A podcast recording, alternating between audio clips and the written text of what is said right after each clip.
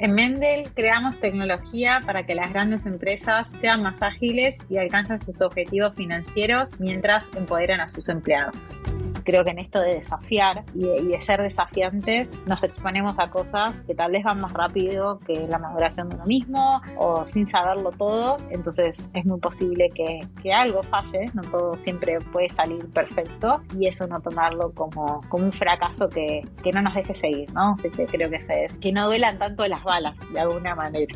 Aprender y ver resultados requiere de paciencia y disciplina. Por eso, hoy tus oídos y tu mente van a disfrutar a una gran invitada. Ella es Elena Poliblanc, cofundadora y CPO de Mendel, que con su mentalidad y pasión viene a compartir cómo capturó aprendizajes para crear grandes propuestas de valor, teniendo la paciencia suficiente para ver madurar las ideas en ejecución. Un saludo a todos los desafiantes. Bienvenidos a este podcast de Soy Startup Latam. Insights, inspiración y educación del mundo del emprendimiento y las startups globales y locales. El podcast del día de hoy es presentado por María Camila Soleive, nuestra Relations Associate desde Barranquilla, Colombia. Comencemos.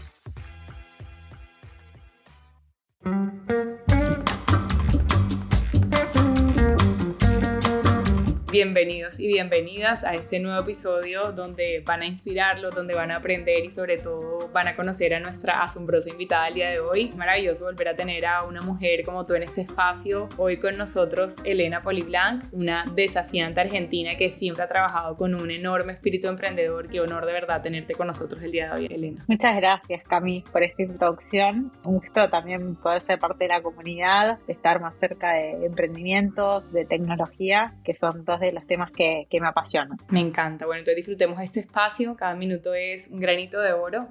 Para resumirles un poquito, les cuento que Elena llegó en el 2014 a LAN Airlines encargándose de todo el tema de control, gestión de sociedades comerciales y financieras. Ahí tuvo su primer acercamiento con la tecnología y de ahí se lanza a Mercado Libre siendo Product Analyst en, en Mercado Pago Latam. Escaló a ser Senior Product Analyst logrando emitir más de 5 millones de tarjetas en Brasil y Argentina. Luego se hizo Team Leader de la Digital Accounts y fue la encargada del Business Development de Mercado Pago en Latam. Y como si fuera poco pasó a ser la cabeza del producto Naranja X, a ser desde el 2021 cofundadora y CPO de Mendel, una empresa tecnológica que simplifica y optimiza la gestión financiera de grandes empresas en la TAM. Yo creo que ese es un, gran recorrido profesional, Elena, pero más allá de todos logros profesionales, me gustaría que nos cuentes un poquito en tus propias palabras quién es el día de hoy Elena Poliblanc. Uy, qué lindo. Soy una mujer apasionada por construir cosas. Creo que eso está, estuvo conmigo desde que comencé mi carrera y hoy más que nunca enfocada ahí en construir una gran propuesta de valor para las empresas corporativas, empezando por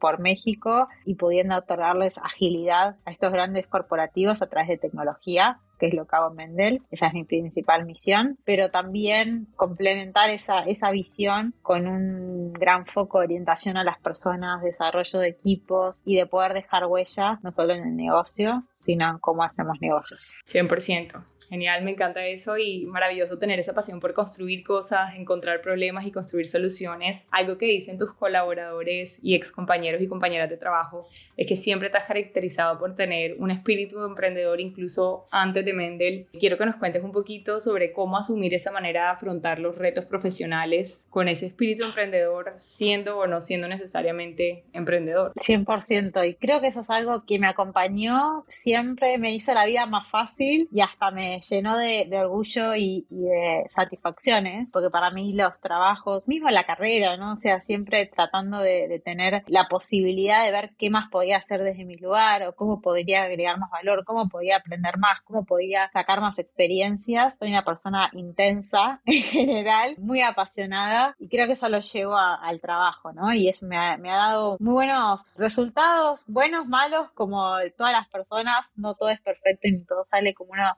siempre espera, pero siempre con la tranquilidad, ¿verdad? O lo mejor.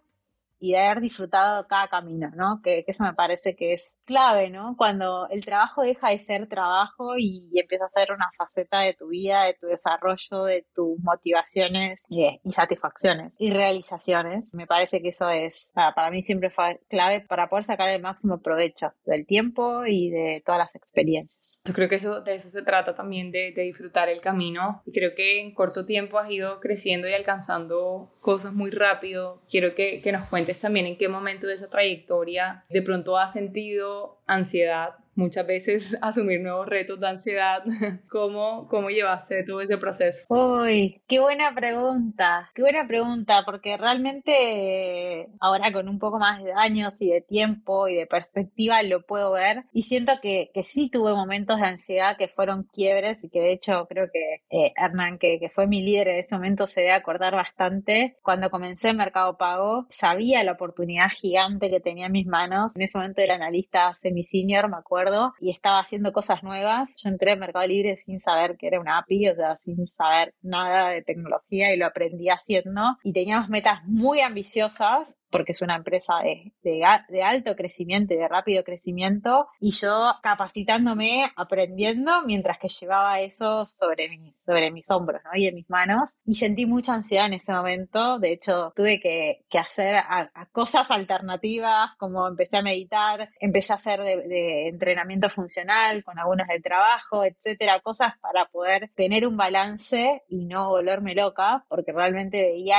la oportunidad que estaba en nuestras manos y todo lo que podíamos hacer y que las cosas llevan su tiempo, ¿no? O sea, aprender eso tanto en la concreción de proyectos como también en el desarrollo de la carrera, ¿no? Yo muchas veces hablo con mi equipo, viste, de, los planes de carrera, de la ambición, ¿no? Porque querer crecer, tener cada vez un título más grande, mayor poder en el sentido del poder hacer cosas dentro de las organizaciones y eso a veces lleva tiempo, ¿no? Y a veces es necesario, por más que uno tenga mucha oportunidad entre las manos. A veces hay que también tener esa paciencia, ¿no? De que hay cosas que maduran con tiempo y que hay experiencias que llevan el poder recorrerlo simplemente. Y eso en algún momento de mi carrera inicial me dio, me dio bastante ansiedad. De hecho, la pasé bastante mal. Era como, ¿qué hago? Esta es mi vocación, no es mi vocación. ¿Por qué me siento así? Y creo que eso con una buena guía de un buen líder, más yo misma, encontrándole la vuelta, hablándolo con personas, o sea, haciendo esa ansiedad, como digo yo siempre, algo productivo, creo que pude sacar lo mejor de mí y aprendí muchísimo de esa experiencia, ¿no? De que no todo es ya, aunque uno lo quiera y que está bueno ese mindset de, de luchar porque cada día haga la diferencia y de lograr cosas cada día. Hay cosas que requieren maduración, las cosas, proyectos, personas y eso lo aprendí muy temprano en mi carrera y fue algo que sin dudas me ayudó mucho y me dio perspectiva en los momentos que me siento así, el sentir que hay que pasarlo y que después eso viene crecimiento, ¿no? O sea, pasar el valle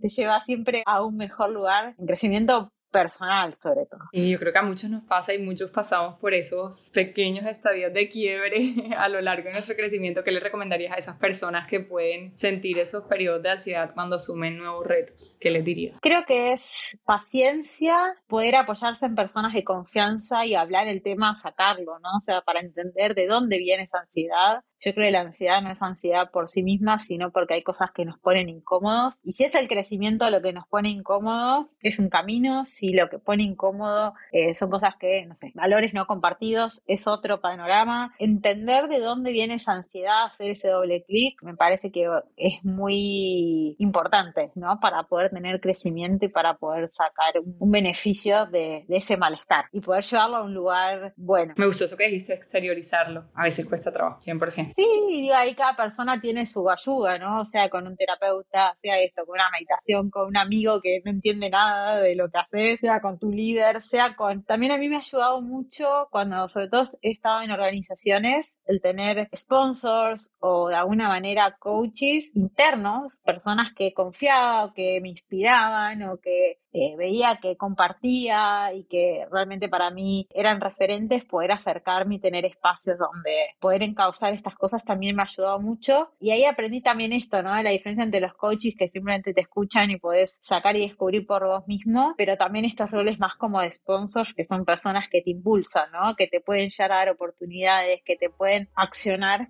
en la organización. También aprender eso fue algo que, que me, me ayudó mucho en mi desarrollo de carrera. 100%, eso me parece súper valioso y con eso me gustaría que lleguemos a este nuevo episodio en tu vida que también fue un reto muy importante en el, en el 2020 te hiciste head de producto en Naranja X. Para quienes no conocen, Naranja X es una fintech que ofrece soluciones de ahorro, de pago, crédito, cobros a través de una billetera digital, pero a la vez es una compañía que ya existía hace 35 años bajo el nombre de Salto 16, un emprendimiento de artículos deportivos que ofrecía compras a plazo, un poquito más tradicional. Me gustaría que nos cuentes un poquito qué fue lo más importante para ti a la hora de, de pensar y desarrollar un producto tan fresco, pero a la vez que venía con toda esa parte de tradición. Me encantó esa experiencia, o sea, sin dudas una, una buena decisión en mi carrera. En algunos sentidos era obvia, en otros no, realmente fue una decisión muy difícil en su momento para mí, pero creo que, hubo distintas cosas. En cuanto al, al, negocio, me llevó a otro lugar muy diferente, donde las cosas que hacíamos en Mercado Libre o en Mercado Pago, estábamos en otro contexto, en otro escenario, en, otros países, en otro tamaño de empresa, de escala, etcétera. Entonces también el cambio a Naranja X me, llevó mucho más a un, un sistema emprendedor en algún sentido, digo, donde no había todo, digamos, para cazar en el, en el zoológico, ¿no? Como decimos, sino que muchas cosas teníamos que ponernos muy creativos, teníamos muchas libertades, pero a la vez mucho por hacer. Me encantó en ese proyecto el propósito realmente de, de poder hacer inclusión financiera, de conocer usuarios que tenían condiciones diferentes a las que trabajaba cuando conocía usuarios en Mercado Libre o en Mercado Pago, poder ir a las bases en algunos sentidos, ¿no? O sea, cómo empezar a, a tener modelos de crédito para personas que tienen otros comportamientos, cómo apalancar las sucursales en un esquema donde naranja ya tenía eso muy desarrollado y una hermosa e increíble cultura, tanto para los colaboradores como para sus clientes. Me cambió la forma de, de, ver en un montón de sentidos cómo hacer negocios. Digo, ni mejor ni peor, distinto a lo que yo conocía y de dónde había venido antes. Y esto me, me, enriqueció mucho ver las diferencias y sobre todo en trabajar en una organización más pequeña. En ese momento cuando yo ingresé en Naranja X éramos 100 personas y sin duda ese, ese cambio, yo siempre digo, fue un trampolín para emprender porque pasar por ese estadio me acercó y me hizo más fácil el salto a llegar a una empresa que éramos cuatro, ¿no? Cuatro fundadores. Y aprender de qué dinámicas, cómo, cómo hacer la comunicación interna, cómo contratar cómo planificar equipos, cómo gestionar recursos más limitados y poner foco, etcétera, sin dudas me fue un refuerzo importantísimo lo, que vi en Naranja X para luego emprender. Muchas de las cosas que aprendí ahí hoy las estamos usando en Mendel, que estamos en ese estadio de empresa en cantidad de, colaboradores, etcétera. Entonces me, me, ayudó mucho eso y ver de cerca cómo Gastón, el CEO, cómo desde el área de, de recursos humanos, cada área, ¿no? Hacía sus propios procesos y dinámicas que luego veo a Mendel, muchas de esas me, me inspiran y, y, me ayudan a, a, no tener que crearlo de cero, ¿no? Sino que ya lo vi, lo experimenté y vi que funcionaba, que no funcionaba, para sacar ideas también para luego poder armar mi propia empresa. Yo creo que cada experiencia fue como un paso más en, el, en la escalerita para ir dándote todas las herramientas que necesitabas para, para crear Mendel. Hoy en día ya cuentan con el apoyo de importantes inversores y fondos de inversión como ALLBP, Infinity Ventures, Better Tomorrow Ventures. Han crecido muchísimo. Quiero que empecemos a hablar un poquito sobre Mendel, qué es Mendel y también qué ha sido lo más gratificante de apostar al emprendimiento. Bueno, primero, ¿qué es Mendel?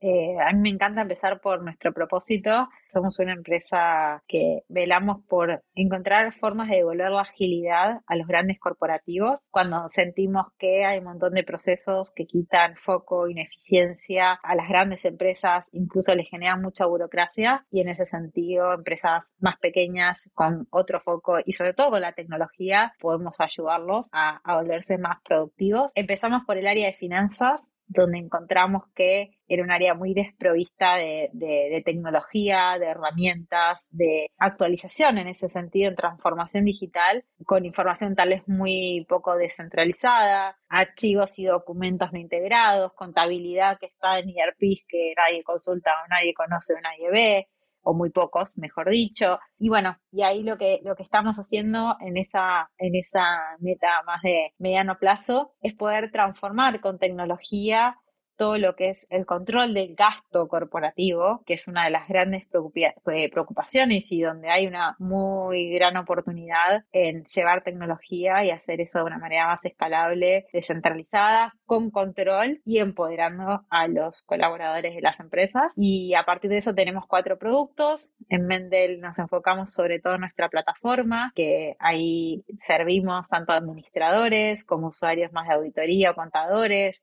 a colaboradores que usan el dinero de la compañía. Luego tenemos todo lo que es nuestros medios de pago propios, que somos emisores de Visa, tenemos nuestra propia tarjeta internacional corporativa, donde se la podemos dar a cualquier colaborador que use dinero de la compañía, sabiendo que siempre esa tarjeta eh, tiene las políticas y las reglas configuradas y se aprueban o se rechazan real time para evitar cualquier tipo de desbalance en donde la empresa quiere que se gaste el dinero. Luego tenemos todo un producto de recuperación de facturas, que en México es muy relevante este tema, sobre todo para el ahorro de tiempos y eficiencia de todos los equipos, desde los más operativos hasta los C-levels que van de viaje y tienen que volver y rendir 20 tickets y generar esas facturas. Con, con Mendel eso ya no, no debería ser un problema. Y la cuarta pata que tiene que ver con nuestras integraciones a los ERPs que estos grandes corporativos ya utilizan. Entonces Mendel se convierte en un ecosistema end-to-end, donde controlamos y acompañamos el gasto de las empresas hasta que eso llega a la contabilidad y quede integrado todos los sistemas que, que, ya utilizan en su día a día. Eso es lo que estamos haciendo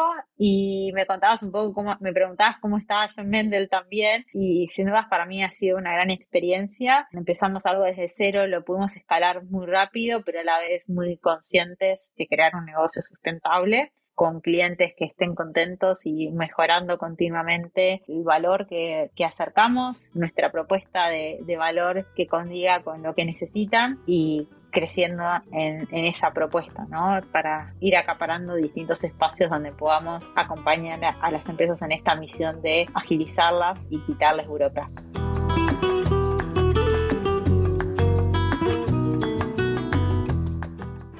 Y ahí siguen creciendo y creciendo. En, en diciembre del 2021 cerraron una ronda seria por 35 millones de dólares. Quisiera ahí que entráramos a hablar un poco sobre qué es importante que un emprendedor entienda a la hora de gestionar financieramente un producto en una etapa inicial o en un escenario seriedad como está Mendel en este momento. Creo que el mayor aprendizaje que, que tuvimos y creo que el mundo ahora lo viene a reforzar un poco a todos con temas económicos globales. Yo creo volvernos un poco más conscientes de que ante todo también estamos haciendo negocios que tienen que ser sustentables, que tienen que crecer en el tiempo y que tienen que otorgar un valor real a tu cliente, ¿no? Para lo que fue nuestra serie A, cosas importantes, poder tener clientes, poder tener clientes contentos, que den referencias y que eso traiga nuevos clientes, tener resultados, tener esos clientes, en nuestro caso, con, con una rentabilidad, con un pago mensual de nuestra plataforma, poder tener un producto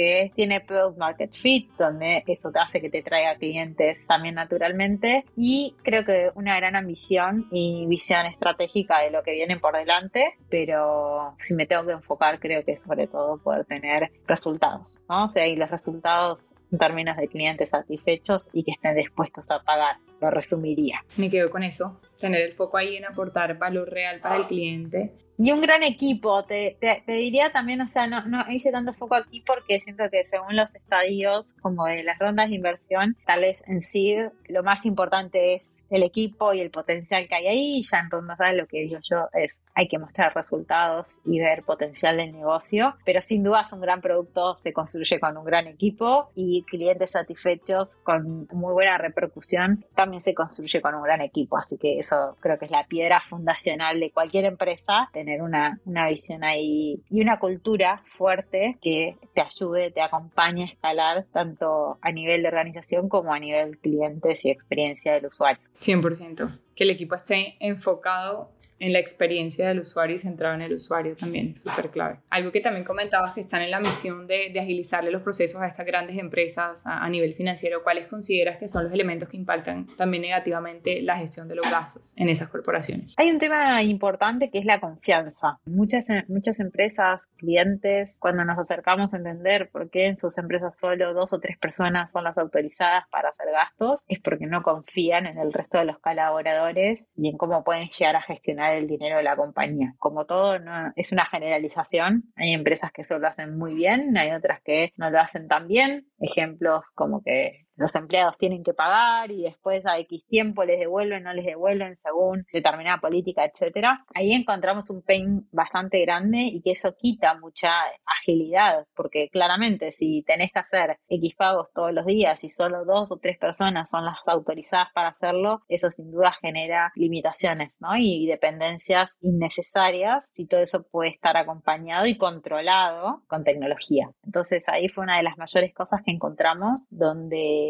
hay una dinámica entendible, ¿no? No digo, no digo que no sea entendible porque al final son los recursos de la compañía y también hay que cuidarlos, pero creo que hay hoy formas de, poder hacerlo de una manera más descentralizada, automatizada y donde las personas también estén empoderadas ¿no? y tengan más libertades para poder concentrarse en sus tareas y en lo que sí agrega valor a la empresa. 100%. Y es difícil cambiar esa mentalidad de confianza a una persona que toda su vida ha manejado los procesos a su manera. Pero ahí está la magia de innovar, ¿no? O sea, al final yo siempre digo lo que si fuera fácil nadie lo nadie se lo plantearía ni siquiera y se haría. Innovar viene con eso, ¿no? Hacemos educación, mostramos mucho nuestra herramienta, damos la posibilidad de prueba, etcétera, y sin dudas cuando cuando lo conocen Mendel ya lo incorporan a su, a su día a día, pero es todo un proceso que donde acompañamos mucho a, los clientes para que puedan ver el valor y que puedan ver que esto aplica a cualquier empresa, ¿no? Al final todas las empresas se hacen gastos, todas las empresas tienen la necesidad de poder controlarlo, todas las empresas tienen sus políticas más laxas o menos laxas, así que es algo que, que sentimos que realmente viene a resolver un problema para todas las industrias, donde en algunas hay más erogaciones, otras menos, pero el problema está a la vista.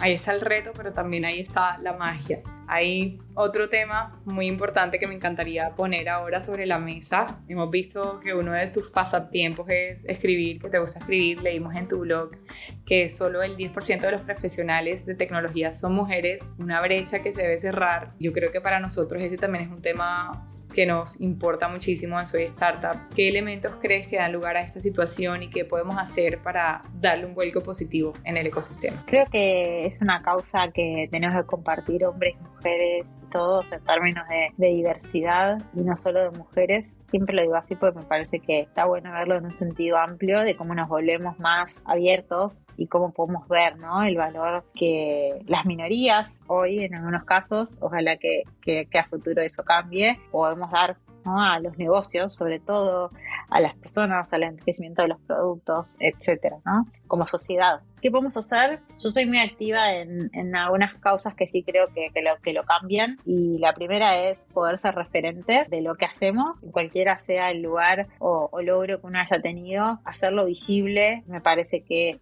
tal vez no lo sabemos, no nos damos cuenta, pero eso puede inspirar a futuras generaciones o incluso a otras personas que tal vez están en otros lugares, en otros lugares y no lo han pensado o no lo han visto posible para que sea una posibilidad. Después creo que también algo que es importante es respetar, acompañar y potenciar el deseo de cada persona. Yo creo que tampoco hay que generalizar en eh, todas las mujeres tienen que hacer tecnología, sino que es contrario, es generar el espacio propicio y la igualdad de oportunidades para que las que quieran hacerlo lo puedan hacer, las que quieran hacer otras cosas también las puedan hacer y todo sea visto en, en pos de lograr la felicidad, la realización cada persona. Y la tercera creo que es algo que aprendí hace, hace no tanto tiempo tal vez, creo que ahora más como mi rol en Mendel, es como, además de ser referentes, cómo podemos tener un rol muy activo en esto de acompañar a otras personas y tender la mano de alguna manera. Y en esto que decía antes, ¿no? De la diferencia entre ser coach y escuchar o acompañar, a también volvernos muy desde la acción, activos en, esa, en esas causas y desde dar una oportunidad de desarrollo, dar una recomendación a una persona. Hay un montón de cosas donde podemos ser sponsor, en mi caso, de, de mujeres, quieran lograr metas, que se lo propongan, que tengan todo el potencial para hacerlo y que simplemente a veces se necesita del otro lado alguien que tenga esa confianza, que vea esa, que vea esa chispa y que la encienda. Así que eso, yo lo estoy haciendo prácticamente en algunos grupos, estoy acompañando desde AmChamp un grupo de, de empoderamiento de mujeres, etcétera, pero bueno, así con mis equipos, así con mi empresa, cuando veo veo potencial o veo algo desde mi lugar que puedo empoderar a alguien, sin dudas lo hago. Tomo ese riesgo porque siento que esa también es la manera de, mover las cosas, ¿no? No solo escuchar y que todo dependa de las personas, sino también del resto que logramos determinados lugares o que tomamos determinados riesgos y, nos animamos a ayudar a que también otros animen. Tal, muchas veces se necesita ese empujoncito, pero, pero me encanta que eres muy activa en muchísimas causas. Eh, por ahí también vimos que, que te hiciste mentora en el Executive Women Development del programa de la Cámara de Comercio de México Cuéntanos un poquito de esa experiencia y también cómo consideras que, que el discurso que llevas allá puede empoderar a más mujeres eh, en Latinoamérica. 100%, creo que eso se encuadra en, en, un poco esto que contaba, de desde no solo las palabras o de ser referente y estar en un lugar simplemente, sino de, de tomar acción. Me gusta eso. Para mí las acciones hablan mucho más que las palabras. Ahí lo estoy haciendo, tengo un grupo de mentís, pero también tenemos un grupo con otros eh, mentores donde aprendo un montón donde toma distintas perspectivas. Es un grupo donde hay gente de muchísimas industrias diferentes construyendo el futuro y la realidad económica en México. Sin dudas es muy enriquecedor, no solo por dar a, bueno, mis mentis en este caso, la escucha, la guía y hacer ejercicios juntas, sino también en lo que yo estoy aprendiendo y conociendo personas súper interesantes que también me pueden a futuro tender una mano a mí o enseñarme algo o simplemente abrir mi cabeza y mi visión con respecto a todas las oportunidades que hay en México en términos de negocio. Eso me encanta. ¿Dirías que hay alguna persona que en algún momento fue esa persona para ti? O sea, que te dio como el empujoncito para lanzarte. Uy, sí, creo que Paula de Mercado Libre en muchos momentos fue esa persona para mí. Hernán, que también fue mi líder directo, siempre sentí que estuvo, digamos, viendo mi potencial y tendiéndome el camino, ¿no? Para que yo sola lo logre y con mis resultados tener crecimiento, pero que confió en mí. Y después creo que actualmente con mis co-founders también esto se dio, donde se trata de ver en el otro el complemento, la oportunidad y qué cosa puede hacer mejor que uno mismo. Y también sentí que ellos confiaron en mí incluso cuando yo venía del mundo corporativo y ellos ya habían emprendido para saltarme a este espacio y para que con mi know-how de pagos, de, tecnología, construir Menden, ¿no? Creo que eso fue súper lindo, donde todos estuvimos ahí para el otro y confiamos en eso y hoy logramos lo que logramos gracias a eso. Me encanta, me encanta. Y ya hemos hablado un poquito de esa larga experiencia en producto y también como emprendedora en, en LAN, en Mercado Libre, Naranja X, Mendel, retomando toda esa historia, ¿cuál dirías que es esa anécdota que le cuentas a tus amigos sobre tu camino como emprendedor? Uy, creo que hay una que es muy reciente y que nunca se la contó un amigo, pero que la persona que la vivió eh, hace poco la, la, vi y nos reímos mucho. Cuando estábamos haciendo nuestra serie, una de nuestras inversoras quiso venir a conocernos. En ese momento, plena pandemia, estábamos en Argentina y fue dale, buenísimo, vení, acá tenemos oficina también, vas a conocer gran parte del equipo de producto, de tecnología y perfecto, sí, voy, todo espectacular, preparamos toda la recepción, estábamos súper ansiosos y contentos también de conocerla y de repente nos hace un llamado desde migraciones que por temas de pandemia no la dejaban ingresar a Argentina. Había tomado un vuelo de 10 horas, había viajado toda la noche y estaba acá y le decían que tenía que volverse a México en el avión de lo que salía dentro de dos horas y fue como no puede ser.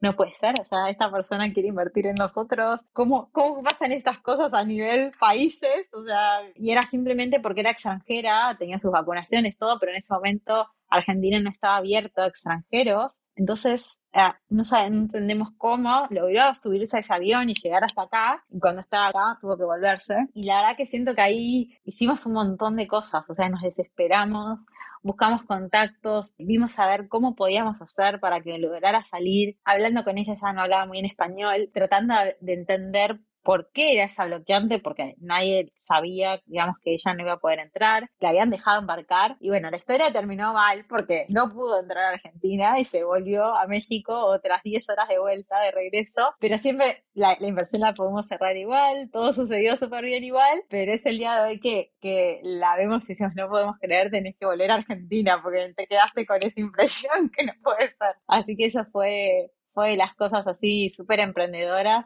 donde ya estábamos entre nosotros organizados, eh, que uno de nosotros la iba a buscar al aeropuerto, que nosotros las esperábamos en un restaurante para comer, todo, y estábamos al final a esa hora como desesperados viendo cómo le ayudábamos a salir, a salir del aeropuerto, y no sucedió. Pero bueno, sí, sí, fue esas cosas que, nada, a veces lo planificado no sale como uno espera, y al final hay que, hay que sobrevolar esa situación, y luego lo, lo logramos remediar, y sí, ya la conocimos, ¿no? Hubo tiempo para todo, pero sí, fue entre gracioso, tragicómico, diría yo, entre trágico y, gracioso que eso haya pasado. Pero lo bueno es que la historia tuvo un final feliz, al menos mal.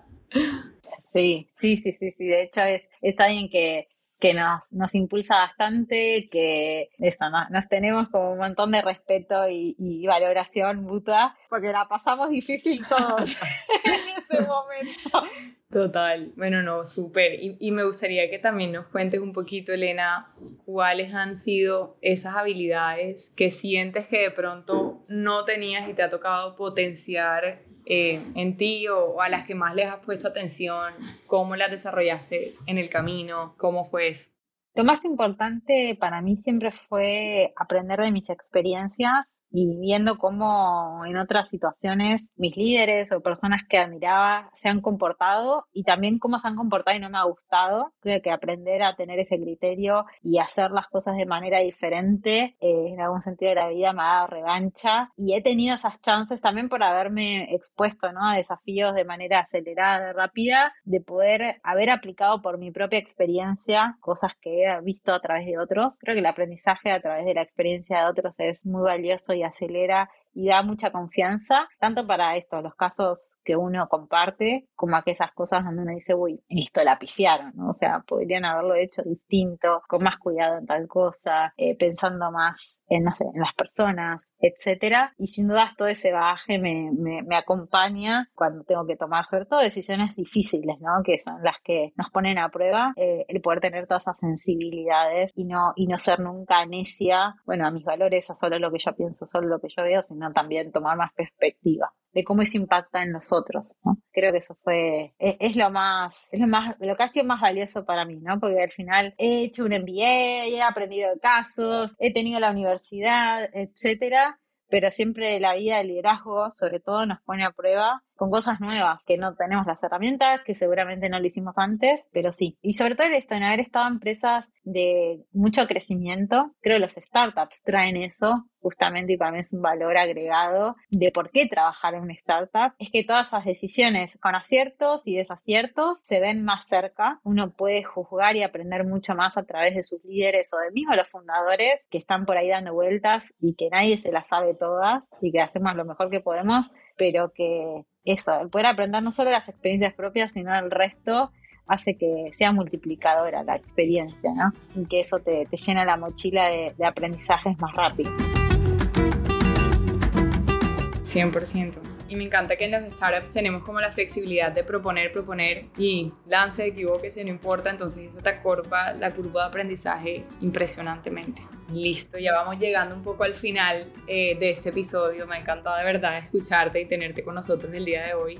Me encantaría quedarme con un mensaje que te gustaría dejarle a los y las desafiantes que nos están escuchando el día de hoy. Equivocarse no es bueno, o sea, no, no, no debería ser necesario, pero si sucede, no sobrecastigarnos con eso, seguir adelante y tomar como un aprendizaje. Creo que en esto de desafiar y de, ser desafiantes nos exponemos a cosas que tal vez van más rápido que la maduración de uno mismo o sin saberlo todo. Entonces es muy posible que, que algo falle, no todo siempre puede salir perfecto y eso no tomarlo como, como un fracaso que, que no nos deje seguir, ¿no? Así que creo que ese es, que no duelan tanto las balas de alguna manera. Me encanta y me quedo con eso. Evitar la parálisis por análisis que muchos a muchos nos pasa a veces. Sí, o temas también mucho de, de, ego, ¿no? De, uy, me equivoqué, uy, cómo lo que estoy haciendo, no sé, no tracciona, o cómo lo que estoy haciendo o no estoy haciendo derivó en esto, ¿no? Y que eso no, no, no, no impida el seguir, sino tratar de aprender de cada situación. Que las difíciles y las no esperadas son las que más marca y huella dejan para, para lo que sigue. 100%, no es como no lo hago, sino qué hago diferente para lograrlo. Y salir de ahí, estar en la mentalidad de solución, solución, solución. Listo, Elena. Bueno, yo creo que vamos llegando a la final de este espacio, de verdad que es algo inspirada, me encantó la conversación, nos encanta por acá tenerte y sobra decirte que por acá tienen una manualidad en lo que necesiten, nos encanta verlos crecer y les deseamos todo el éxito a ti y a todo el equipo de Mente. Muchas, muchas gracias Cami, ojalá que sí que podamos seguir haciendo cosas juntas, cuentas conmigo, me encanta también lo que hacen, vamos por esto, por desarrollar más startups y tecnología de manera sustentable, inclusiva, diversa y con mucho aprendizaje para, y realizaciones ¿no? para todos los que lo, lo hacemos. Hola, soy Elena Poliblanc, co-founder y CPO de Mendel y los invito a escuchar Desafiantes, un podcast de Soy Startup Latam.